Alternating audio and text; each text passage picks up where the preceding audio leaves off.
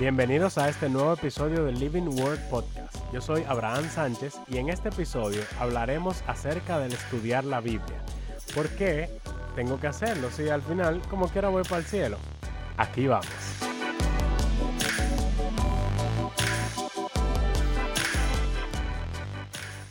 Bienvenidos a este nuevo episodio del Living Word Podcast. Con ustedes se encuentra Abraham Sánchez junto a mis compañeros Andrés Fulcar de este lado. Y Mario Escobar por aquí. Señores, una vez yo estaba hablando con una persona acerca de un tema teológico. No me acuerdo cuál era. Y estoy tratando de mostrar que eh, la Biblia dice tal o tal, o que tú crees de esto, o es algo diferente a lo que tú pensabas. Mira el pasaje aquí, mira otro pasaje aquí. Y me dice, realmente yo, me, yo prefiero quedarme así como estoy y no responderme esa pregunta. Porque total, al final yo voy al cielo. O sea que, ¿para qué yo tengo que darle tanta mente a esos temas complicados? ¿Qué ustedes Oh. creen? Eh, ¿qué, qué creemos? ¿Qué creemos? Eh, bueno, para mí, yo voy a hacer como responde Andrés muchas veces. Para mí es muy difícil responder esa pregunta, porque es que yo soy todo lo contrario a eso. Yo soy una persona extremadamente curiosa, yo soy una persona eh, que investiga mucho, que no me gusta tener dudas sobre las cosas. Eh, si tengo alguna, alguna idea en la mente o algo, quiero investigarlo. Entonces, hay algo natural en mí que me lleva a investigar cosas, no solamente de la Biblia. Entonces, como que cuando una gente me dice eso a mí, me da una cuerda. Porque es que yo no lo entiendo de verdad. ¿Cómo tú no puedes querer saber algo? Eso, eso para mí no tiene mucho sentido. Bueno, en mi caso, yo entiendo que eso va muy de la mano y esto quizás lo vayamos a, a, a ¿cómo se dice? A, Expandir. a extender, a expandir eh, durante la conversación de hoy, pero eh, va muy de la mano con la razón o la motivación por la que tú entraste al cristianismo. O sea, eh, muchos de nosotros lo hacemos por, osmo- por osmosis prácticamente. O sea, nosotros crecimos en el ambiente cristiano y como que se nos pega. En algún momento de, de- de nuestra vida hacemos una profesión de fe y las cosas se mantienen ahí y puede una persona crecer un poquito o no crecer nada. También hay gente que se convierten por miedo en el infierno, eh, lo hacen más por la por el ser creyente versus el no ser creyente eh, y lo que esto implica a nivel del castigo eterno, etcétera, etcétera. Y otros simple y llanamente eh, lo hacen con una motivación más real. Entonces, te digo que depende mucho de eso, porque si tú te convertiste nada más para, para no ir al infierno, eh, y tú no entiendes que el cristianismo es una relación con Dios y que hay que conocer a Dios directamente y, y etcétera, etcétera, tú no vas a entender por qué hay que estudiar la Biblia. Y, y- y así, si tú te criaste en un ambiente cristiano, te hiciste una profesión de fe en algún momento y te ha pasado tu vida entera ahí y no ha habido un discipulado, un seguimiento contigo eh, directo, entonces tú puedes ser el tipo de persona que no entiende por qué hay que estudiar la Biblia. O sea, eh, eh, no es solamente por dejadez. Hay el caso de la dejadez, pero no solamente por dejadez, muchas veces por desconocimiento o por simple falta de motivación, creo yo. O sea que en cierto modo, y esto Mario y yo hablamos mucho de eso, pero como que todo lo que uno piensa o la forma en la que uno interpreta las cosas está muy relacionado como a las presuposiciones que uno tiene o eh, la base, la zapata que hay detrás de tu conocimiento. O sea, nadie tiene una mente en blanco, tú tienes algo detrás, aunque sea disparate. Entonces, eh, quizás hay alguna persona que sus presuposiciones son, eso es opcional, eso no es necesario. Entonces, perfectamente se sienten cómodos quedándose así. Eh, asumo.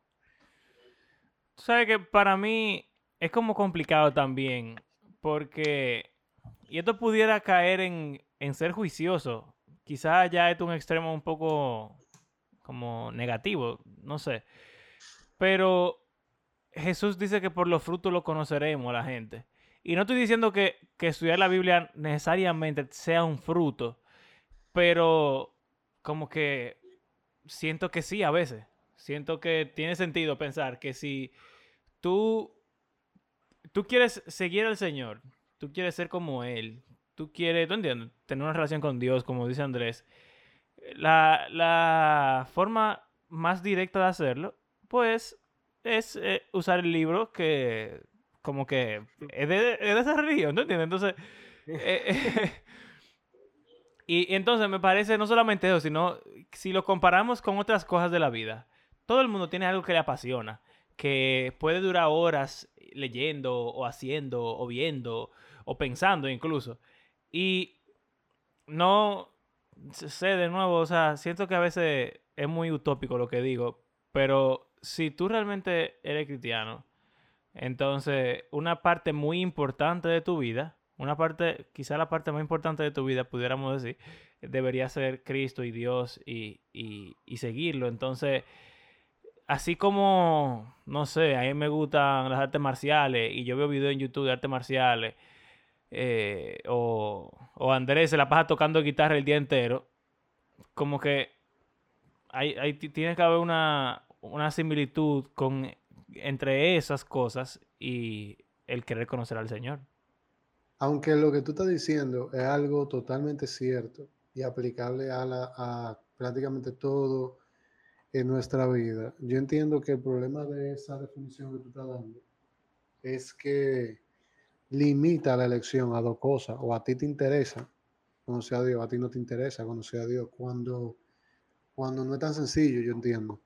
Okay. Eh, aunque, aunque sí hay una, o sea, obviamente, todo lo que pasa en nuestra vida, nosotros no podemos, a pesar de que estamos luchando contra vuestras y potestades, que sé yo cuánto, y nuestra lucha no es contra sangre, sangre ni carne, y tenemos al enemigo en esto y aquello, y, y nuestra concupiscencia, y, y, y, al, y, pareciera en lo que nos enseña a nosotros que la vida cristiana es una, una eterna lucha en contra de fuerzas fuera de nosotros que, y que nosotros no podemos controlar, que luchan porque nosotros no crezcamos.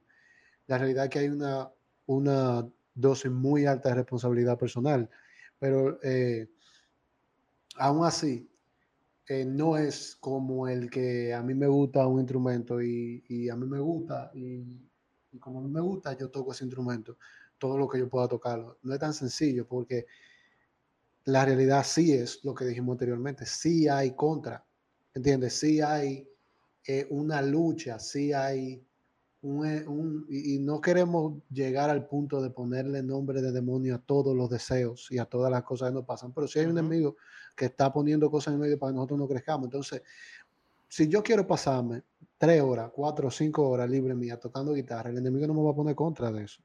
Yo no voy a sentir okay. ningún tipo de, de, presión para dejarlo de hacer. ¿Por qué? Porque al final eso no atenta contra su plan.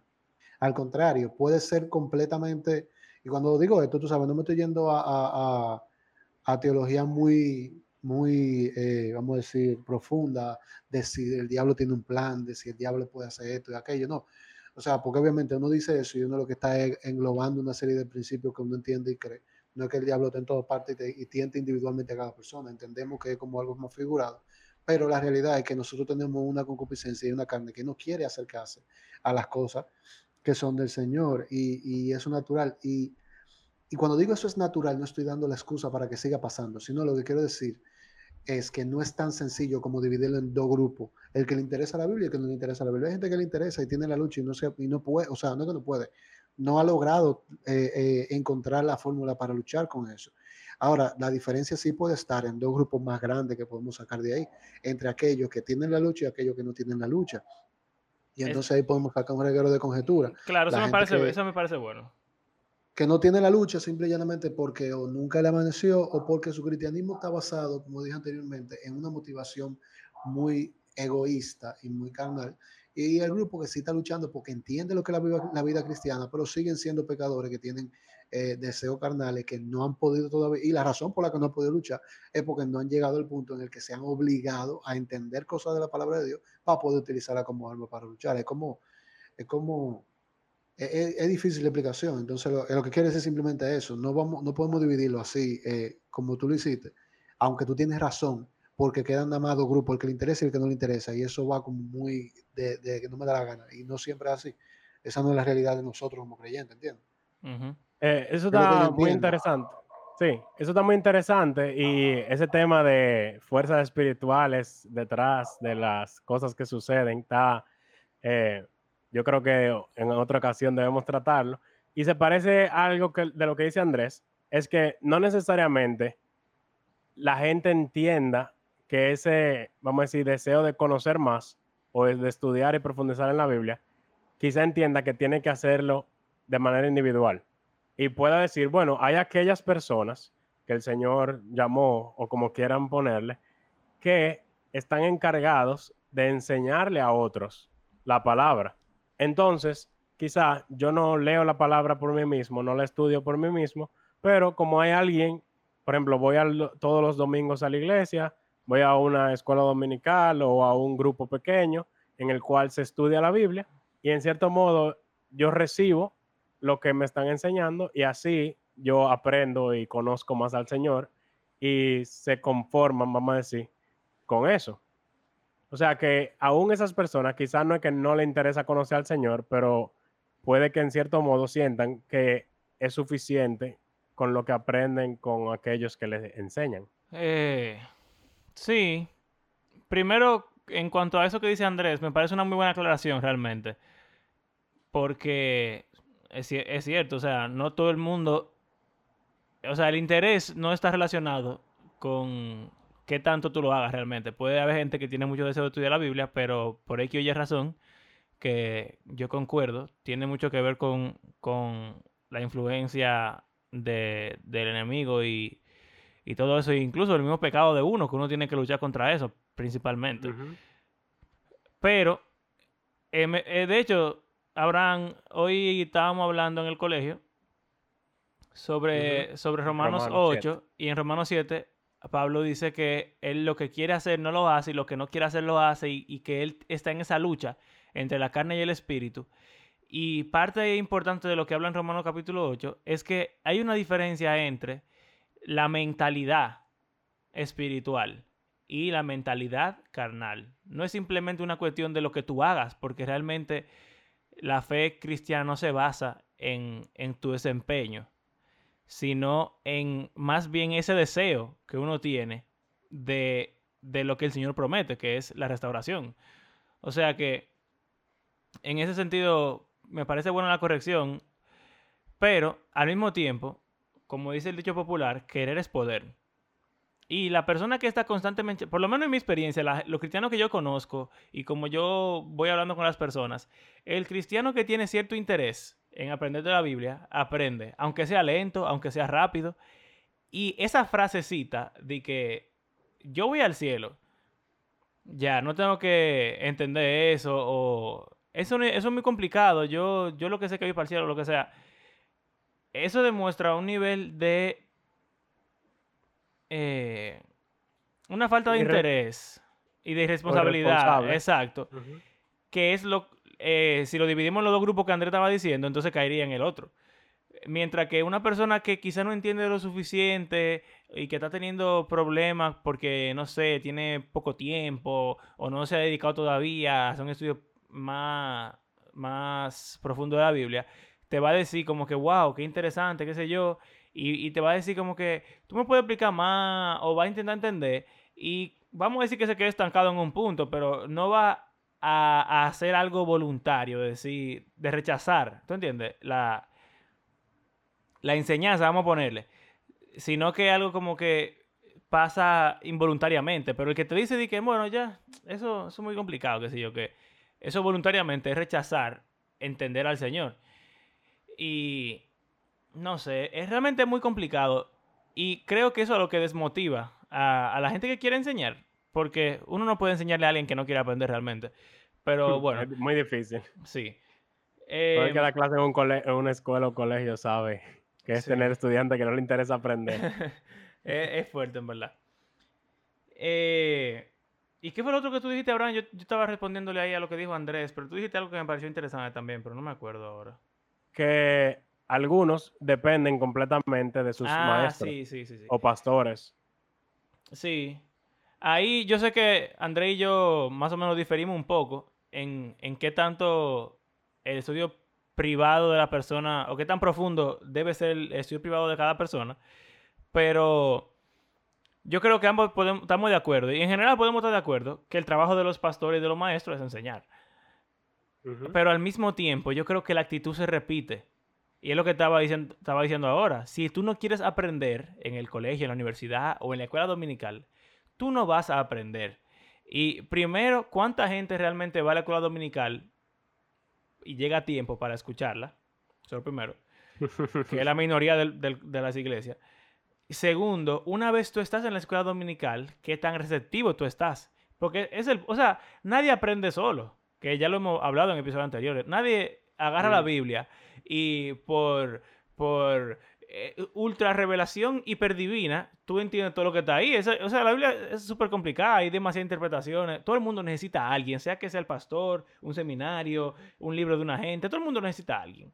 Entonces, esa actitud de estar abierto y receptivo, querer investigar y buscar, yo creo que se aplica, sea que tú nada más estudies la Biblia en un estudio bíblico, que créeme, hay muchísimos cristianos que saben pila de Biblia y nunca la estudian solo. O sea que eso no, no creo que sea un problema. Es más, dando, yo no creo que leer la Biblia solo.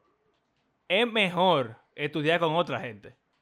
Entonces, si tú tienes una gente que te quiere enseñar, aprovechala. En, aprende con esa persona porque quizás después tú puedas eh, ser un poco más independiente, pero si tú tienes esa, bendición de tener una gente que te quiere explicar, pues no te pongas atrás de, de, remolón de que, ah, no, eso es muy complicado, adiós.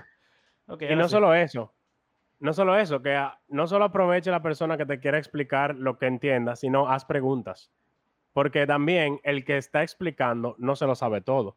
Y haciendo preguntas, y preguntas que te surjan cualquiera, incluso preguntas difíciles que a veces nos da miedo preguntarlas, puede que aún el que esté enseñando tenga que, o sea, tú lo detengas y tenga que ponerse a pensar. Y juntos incluso puede que traten de llegar a una, a una respuesta y ambos se benefician en esa relación. No solo el que está recibiendo en cierto modo, sino que el, el maestro también aprende de los estudiantes. Eso se puede ver en todo ámbito de enseñanza.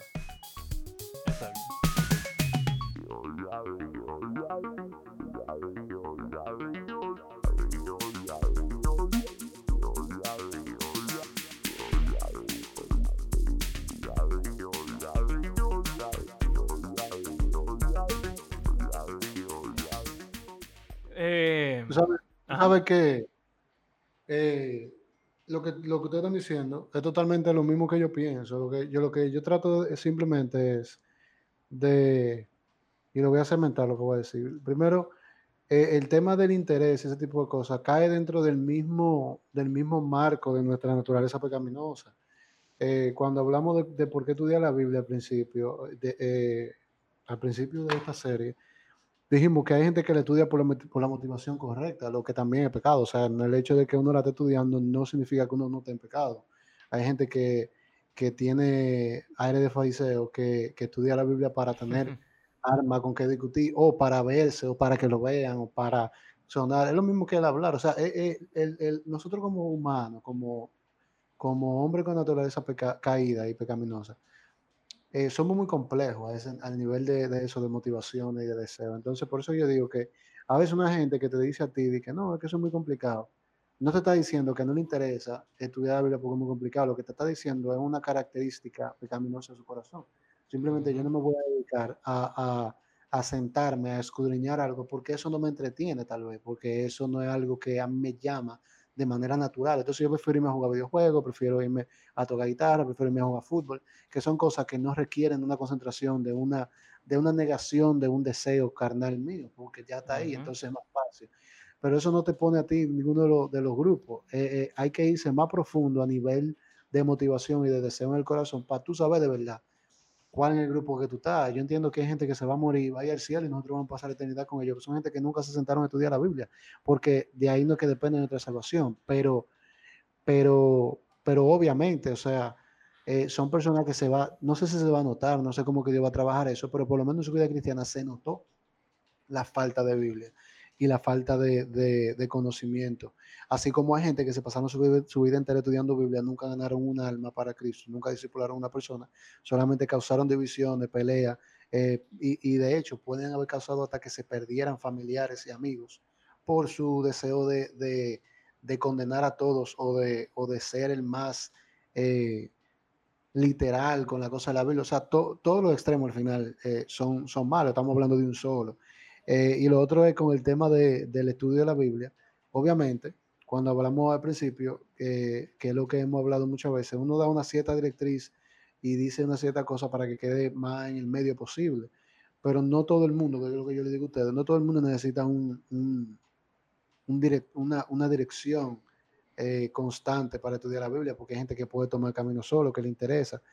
Pero eh, así como hay gente que aunque pueda tomar el, camino solo, aunque le interese, aunque le guste, necesita una directriz para no inclinarse a ciertos, eh, ciertos lineamientos, ciertas doctrinas que pueden verse bien por fuera, pero que en su profundidad pueden llevar a perdición a nivel de, de, de tal vez de, de, tipo de congregación o de, o de pensamiento, o hasta cambio de, de cierta línea teológica que uno tenga. Entonces, por eso es que yo le decía, y, y, difiero con Mario cuando digo eso, eh, como él dijo, porque yo digo que todo el mundo debería por lo menos tener a alguien a quien correr cuando, y cuando tenga una duda, y, y tú lo dijiste ahora, dándome la razón, pero yo lo digo, lo enfatizo, porque hay gente que no necesita eso constantemente, pero tiene que estar alerta, porque su forma de ser, y ustedes dos son así los dos, y yo se lo he dicho mucho a Abraham, y creo que a ti Mario también, ustedes son muy curiosos, se ponen a leer, se ponen a leer, pero ustedes, el tipo de mente de ustedes que una mente curiosa, puede llegar a un pensamiento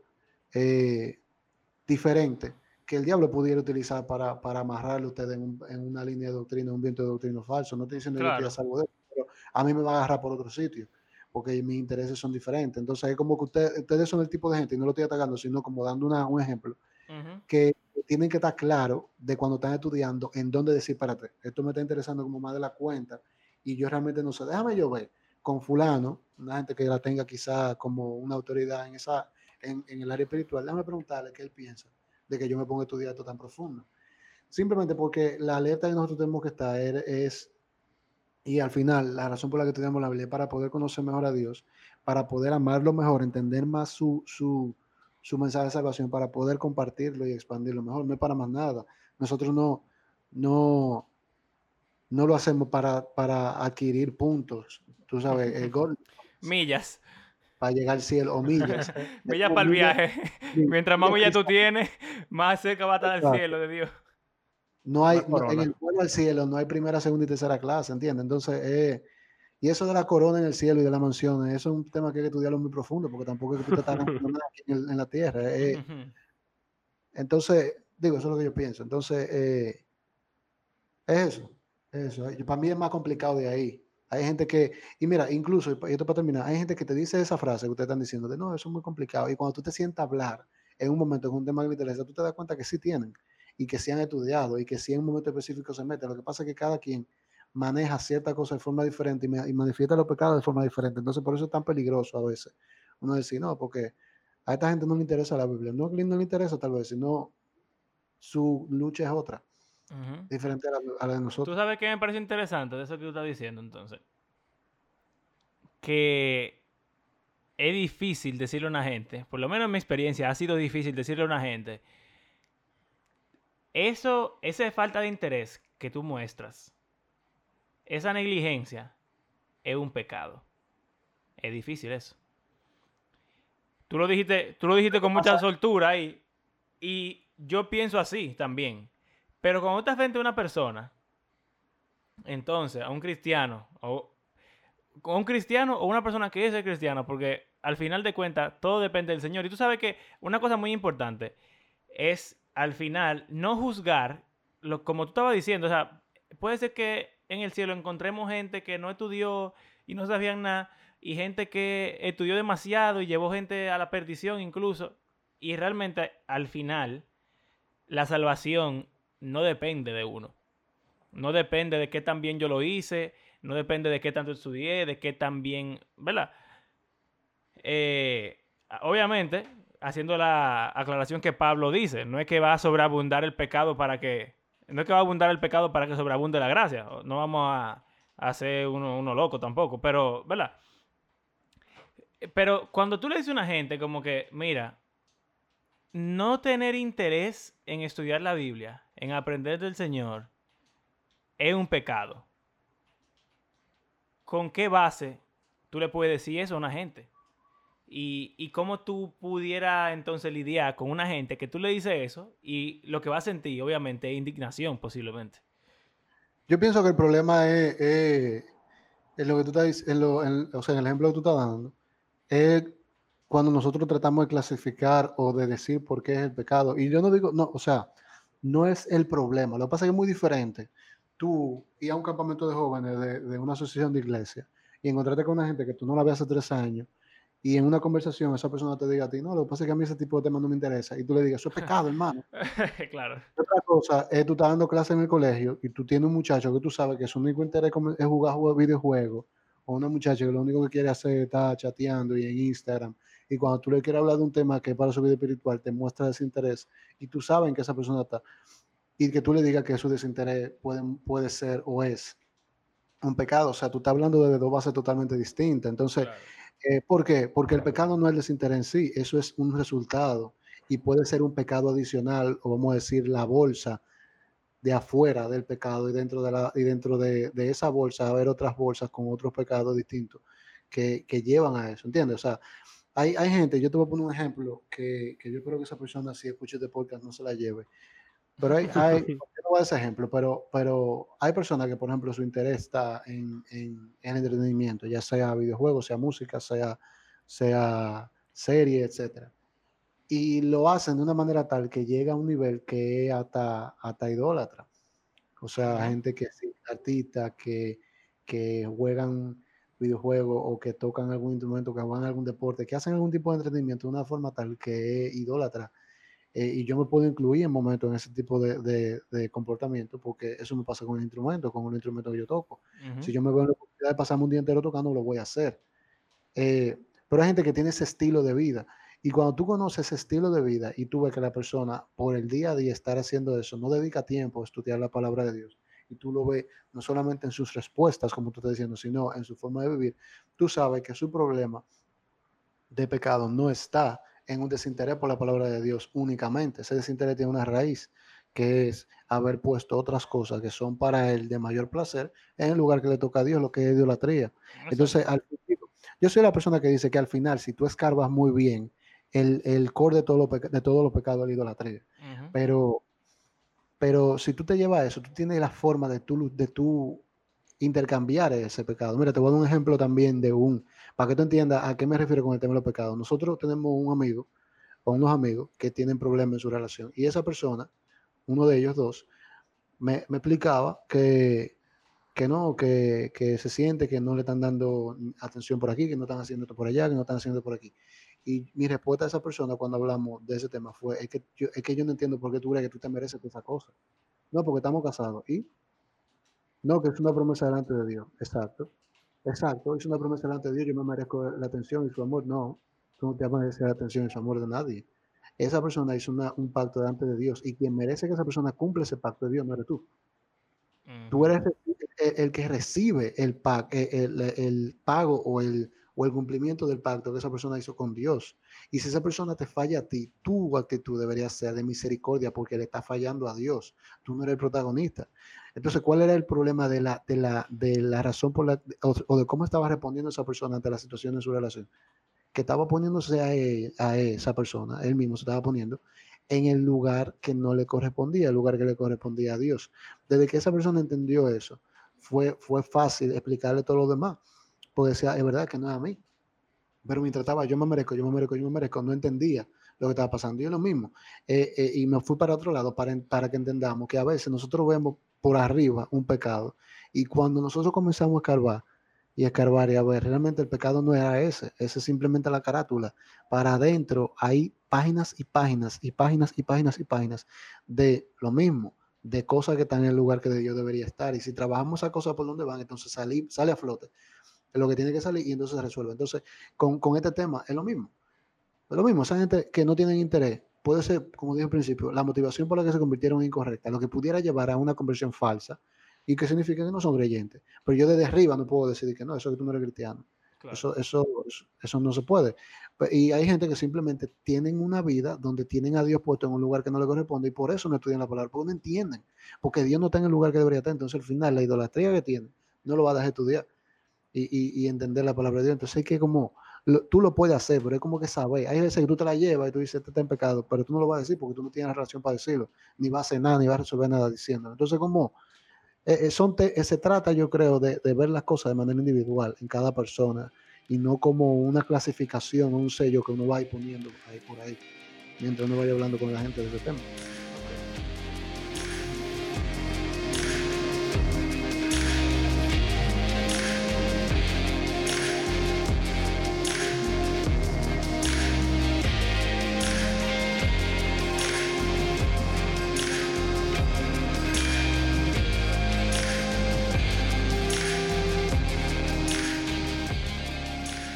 Volviendo un poco al tema, y quizá una pregunta que puede estar alguien haciéndose durante toda esta conversación es, cuando hablamos de estudiar, ¿a qué nos referimos? Y quizá es como cortando su conversación, pero yo entiendo que se cubrió bastante bien. Sí, sí. Y, y es como que cuando hablamos de estudiar, ¿a qué nos referimos? Porque puede que se entienda que estamos hablando de tú sentarte y durar horas y horas leyendo y analizando palabra por palabra, buscando en el griego y hebreo y no sé cuánto, leyendo comentarios, oyendo predicaciones. Como que es un tema, es un término que puede ser sumamente amplio o sumamente sencillo. Entonces, yo quisiera primero escuchar a Andrés brevemente, que él cree cuando oye la palabra estudiar la Biblia, y después quisiera ver qué dice Mario, y después yo digo que yo creo. Ok, dale. Bueno, para mí eso, eso es complicado también, eh, porque va muy de la mano de una relación individual también y de uno conocer la... Yo sé que tal vez no aplique, pero, pero para, para utilizar un- una frase, la medida de fe que Dios repartió en mí. eh, y, o sea, no, yo no estoy de acuerdo y yo no creo en que todo el mundo deba saber cuál era el original de la palabra chalón y qué significaba y, por, y cómo se usa en la Biblia y cuántas, y cuántas traducciones hay y, y cuáles son. Porque yo creo que eso, eso tiene que, eso, cuando digo no todo el mundo lo necesita es porque no todo el mundo su, sus necesidades espirituales eh, básicas están cubiertas y para llegar a ese, a ese nivel, vamos a decir, de, de- conocimiento académico. Porque hay que entender una cosa, hay, eso es lo que yo creo, hay un estudio espiritual, o sea, que para uno crecer, hay un estudio que académico, que para uno saber y poder enseñar.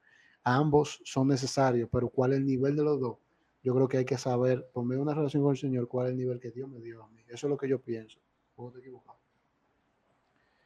Ok. Ok. Mario. Eh, un poco difícil responder esa pregunta realmente. ¿Qué es estudiar la Biblia? Yo creo que estudiar la Biblia es simplemente querer entenderla. Leerla y querer entenderla. Eso puede manifestarse de diferentes formas, que creo que ahí va más o menos lo que Andrés está diciendo. El nivel de profundidad puede ser diferente, pero yo creo que todo cristiano debería leer la Biblia constantemente, entera todo, o sea, quizá no en orden, quizá no en un plan de lectura cronológico, qué sé yo, pero yo creo que todo cristiano debería tener la meta de constantemente estar leyendo la Biblia, no dejar partes sin leer, que sería negligencia, eh, como hemos hablado en el episodio anterior con el Antiguo Testamento, pasa con libros también del Nuevo, pasa con muchísimas cosas. Hay, hay partes que uno simplemente no la lee porque no le gustan. Pero yo creo que el primer paso es leerla entera y y leer- leerla entera constantemente. Y después entender, intentar entender lo que dice. Si tú eres una persona, vamos a ponerlo así, si tú eres un cristiano promedio, que no estás en una posición ministerial, y tu, tu servicio al, Señor consiste en, como todos los creyentes, compartir el Evangelio con los demás, pero tú trabajas en, qué sé yo, cualquier cosa secular. Tú eres... Tú eres, plomero. tú eres plomero, vamos a decir, que está bien. Yo entiendo que tu lectura de la Biblia y tu querer entenderla no va a ser a nivel de griego y de hebreo y de no sé qué cuánto y, bla, bla, bla. Que es válido, es útil y qué bueno que hay gente que sí tiene ese llamado para ayudar a las personas que no lo tienen a poder entender más fácil. Pero ese plomero tiene amigos, tiene familia, tiene vecinos con los cuales puede y debe compartir el Evangelio, no solamente de palabras, sino también de vida. Y para hacer eso tiene que entender la Biblia. Entonces, que cuando él lea X pasaje de la Biblia, él sepa que él está entendiendo, él se sienta cómodo con que él está entendiendo. Yo, yo creo que eso es suficiente eh, estudio de la Biblia. Obviamente, eso puede evolucionar y decir como que, bueno, yo, yo creo que estudiar la Biblia, para mí en mi caso, estudiar la Biblia tiene que ver con saber de teología, tiene que ver con saber hebreo, tiene que ver con, con entender patrones que están puestos dentro de la narrativa, con estructura gramatical, qué sé yo. Pero yo soy una persona que, eh, de nuevo, soy una persona curiosa, también quiero servir al Señor enseñando. Entonces, para mí, eso es útil. El plomero va a ver todas esas cosas de alguna forma u otra, pero quizás no es no tan sistemático, no tan profundo, no tan... Eh, no sé, el nivel es diferente, pero creo que la esencia es la misma, entender lo que tú estás leyendo. Eso, eso yo creo que, lo, resume bien. Ok. Eh, va parecido a lo que yo iba a decir, de que estudiar no debe ser un término que nos asuste como cristianos promedio, porque lo sé, trabajo con un grupo de jóvenes y cada vez que se habla de estudiar, como que la mayoría rueda los ojos y siente como, se sienten falta y sienten que no están cumpliendo con lo que se supone que deberían hacer, porque eh, con el grupo que trabajo, aunque sea la mayoría, entiende que debería estar estudiando. O sea, como que no usan esa excusa de yo me voy para el cielo como quiera. Sin embargo, sienten que siempre están en falta porque no están estudiando. Y yo creo que ese, esa complejidad de el término estudiar, yo creo que deberíamos simplemente, ¿tú has leído la Biblia entera? No. Ese es, tu primer paso. O sea, que no te detenga el decir, yo no sé estudiar, yo no sé hebreo, yo no sé griego, yo no sé indagar escarbar en un pasaje. Pero si tú ni siquiera has leído la Biblia entera, ¿qué tú estás tratando de escarbar? Ponte a leer la Biblia. Y yo creo, que, vamos a ver si esto es controversial, pero yo creo que todo cristiano debería leer la Biblia, aunque sea una vez, completa. Y no solo eso, sino que la lea todas las veces que, que pueda durante su vida como creyente. Porque, o sea, eso es simplemente leer y obviamente tratando de entender a medida que uno lee, pero no volviéndose loco si hay algo que uno no entiende. Sigue adelante, lee, como hemos hablado muchas veces. Yo creo que eso es algo que todos deberíamos estar haciendo siempre.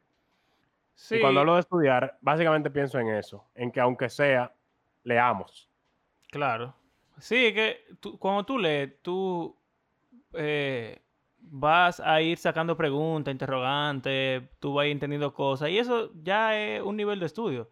Tampoco es que hay que volverse loco con eso. Ahora, yo creo que para ir navegando hacia el final del episodio y para también hablar alrededor de esa frase de yo me voy al cielo como sea, yo, yo quisiera que veamos la razón principal por la cual yo creo que esto es importante. Porque yo creo que todos estaríamos de acuerdo que razones por las cuales hay que estudiar la Biblia son conocer a Dios y vivir eh, siguiendo a Jesús, o sea, obedecer a Dios, básicamente. Como que cada vez que alguien piensa que estudia la Biblia, esos dos temas salen a relucir. Y creo que ambos lo han mencionado en este episodio. El punto no es ser un erudito en la Biblia o de teología o lo que sea. Más bien es poder aplicarla, es poder, ¿tú entiendes? Hacer eh, lo, que, lo que el Señor quiere, que simplemente como que es el punto de ser cristiano, básicamente. Pero algo que es sumamente importante, que yo siento que no pensamos lo suficiente, es el hecho de que tenemos, nosotros vemos el mundo de una forma específica. Y la Biblia debería transformar la forma en la que nosotros vemos el mundo. No es simplemente de que yo quiero obedecer a Dios. Eso es bueno. o sea, por favor, ojalá que todos los cristianos hiciéramos eso porque el mundo sería diferente. Pero no solamente de que yo quiero obedecer a Dios. o no solamente es, yo quiero conocer a Dios porque Si tú quieres conocer a Dios, muérete, ve al cielo y ahí tú lo vas a conocer full. Si, si es por eso, ¿tú entiendes? Pero el cristiano muchas veces ve la vida como cualquier otra gente la ve. Y yo creo que eso no tiene sentido porque se supone que nosotros tenemos una revelación de que el mundo no es exactamente como lo lo ve. vemos. Y un pasaje que yo quisiera para que ustedes me, me hablen un poco de, de eso y que conversemos un poquito al respecto. Un pasaje súper famoso. Eh, se encuentra en Romanos capítulo 12, versículos 1 y 2. Dice así. Por lo tanto, hermanos, tomando en cuenta la misericordia de Dios, les ruego que cada uno de ustedes, en adoración espiritual, ofrezca su cuerpo como sacrificio vivo, santo y agradable a Dios. No se amolden al mundo actual, sino sean transformados mediante la renovación de su mente. Así podrán comprobar cuál es la voluntad de Dios, buena, agradable y perfecta. Cuando la gente lee ese pasaje, muchas veces se enfoca en lo de conocer la voluntad de Dios y saber si Dios quiere que tú hagas algo que vaya por aquí o que vaya por allá, que, que estudie esto o aquello, que te cases con tal gente o no. Y válido, pero yo quisiera que pensáramos en qué significa eso de renovar nuestra mente, porque siento que no estamos claros en, en- eso. Yo creo que eso es como una mentalidad de que lo que sea que yo perciba, básicamente lo que tú estabas diciendo antes, lo que sea que yo entienda y las presuposiciones que yo hablé anteriormente, que yo pueda tener, yo debo estar dispuesto a entregarlas si no van acorde con lo que yo encuentro en las escrituras y dejar que mi mente sea transformada por las escrituras y no yo transformar las escrituras para que digan lo que yo quiero o lo que yo entiendo que deberían decir.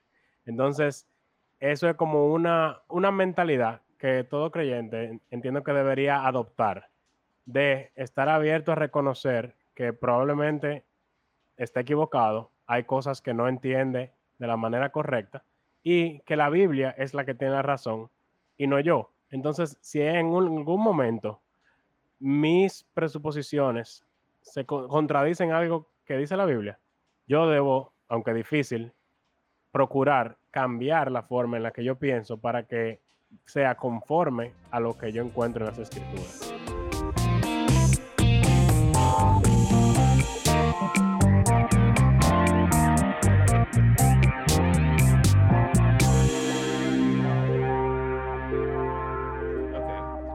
Una pregunta.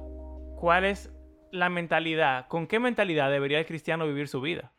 Yo lo que pienso en ese sentido es que a veces nosotros nos concentramos en querer cambiar nuestra visión del mundo en vez de aprender a ver correctamente a Dios.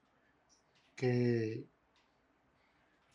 que al hacer la segunda, al final nuestra visión del mundo va a cambiar completamente. Y es por lo mismo que, que hablamos anteriormente. O sea, cuando nosotros entendemos quién es que está en el trono, por qué está en el trono y qué significa que está en el trono, las cosas de este mundo cambian totalmente y, pierden su valor a, lo que ya tenían. Y, por el mismo camino, entonces nosotros aprendemos también cuál es el valor real que tienen y, cuál es la necesidad real que tienen cuando nos vamos a la persona. Entonces, ese, esa renovación de nuestro entendimiento, ese cambio de mentalidad, esa forma de ver la- la vida según la Biblia, yo creo que va primero de la forma en la que nosotros vemos a Dios y segundo, cómo nosotros vemos al prójimo, desde el punto de vista espiritual, desde el punto de vista eterno. Para mí esas son como la- la- las, las aristas y todo se hace conociendo mejor a Dios. Eh, no sé, eso con respecto a la última pregunta que tú hiciste. Ujú. Ok, conocer mejor, o sea, entender mejor quién es Dios, entender mejor quiénes son los demás. Supongo que ahí también pudiéramos entender mejor quiénes soy yo.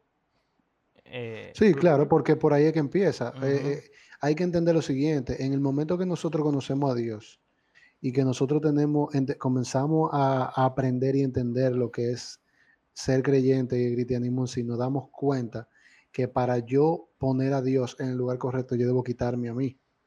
Y con, esa, y con ese, ese proceso es que nosotros entendemos o nos hacen entender, dependiendo de cuál sea el plan divino de Dios con nosotros, porque hay gente que Dios la desbarata para que terminen de entender eso, para entonces poder comenzar a trabajar con ellos y a través de ellos. Eh, cuando entendemos eso, entonces nosotros podemos poner a Dios en el lugar que le corresponde. Me parece muy interesante esto de poner la cosa en su lugar. Y yo creo que eh, al fin de cuentas, eso es. O sea, la Biblia te enseña una forma de priorizar las cosas y de colocar las cosas en lugares. Ajá.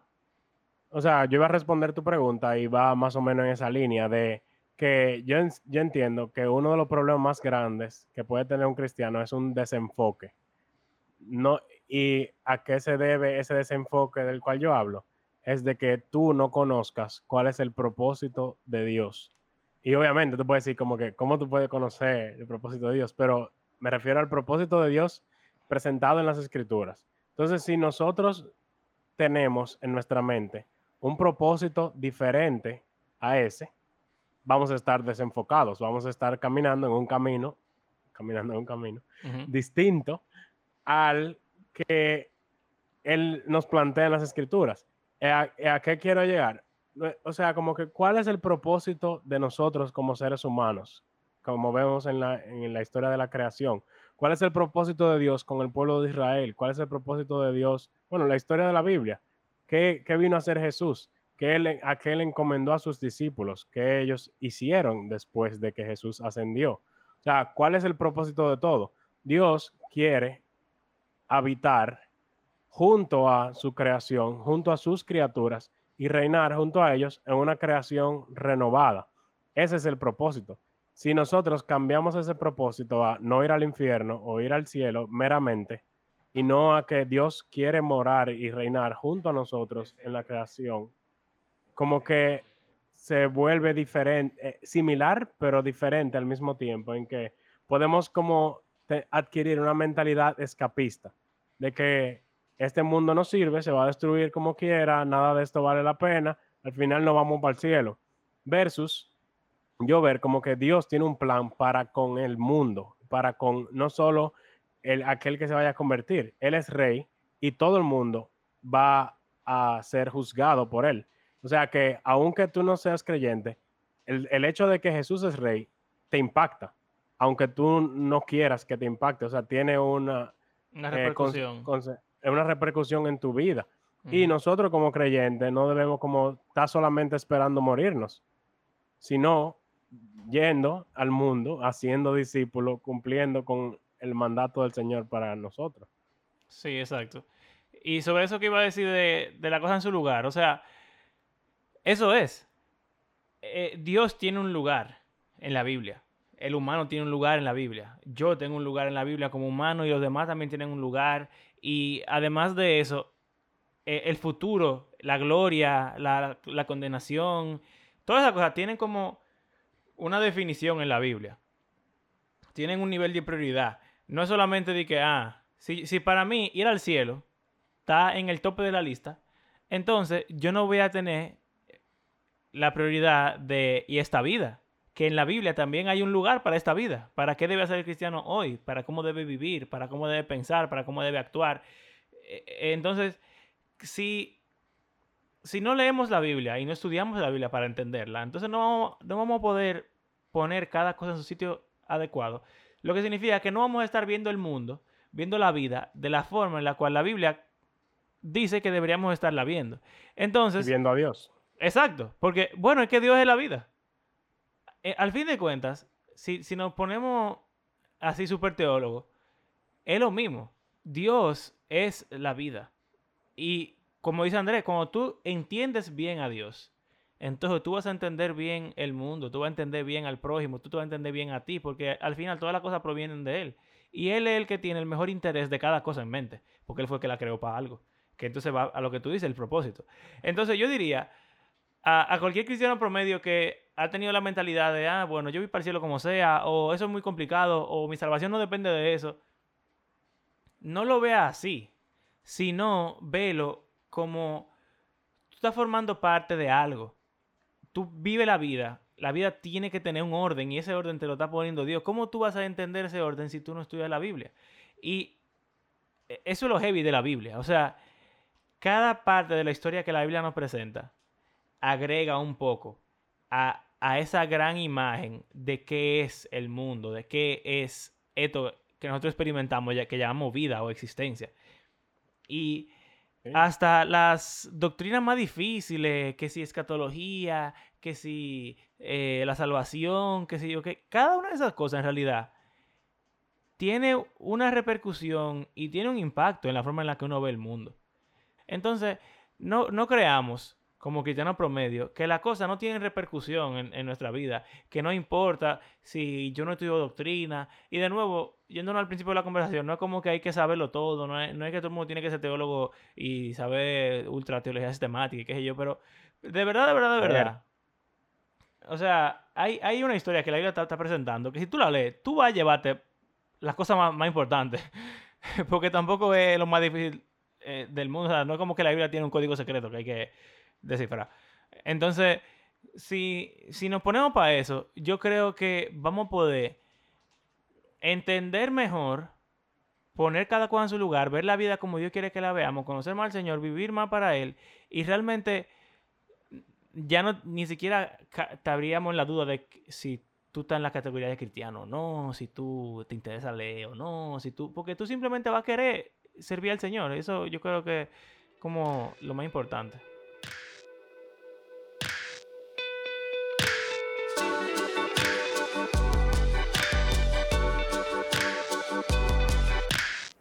Gracias por acompañarnos en este episodio.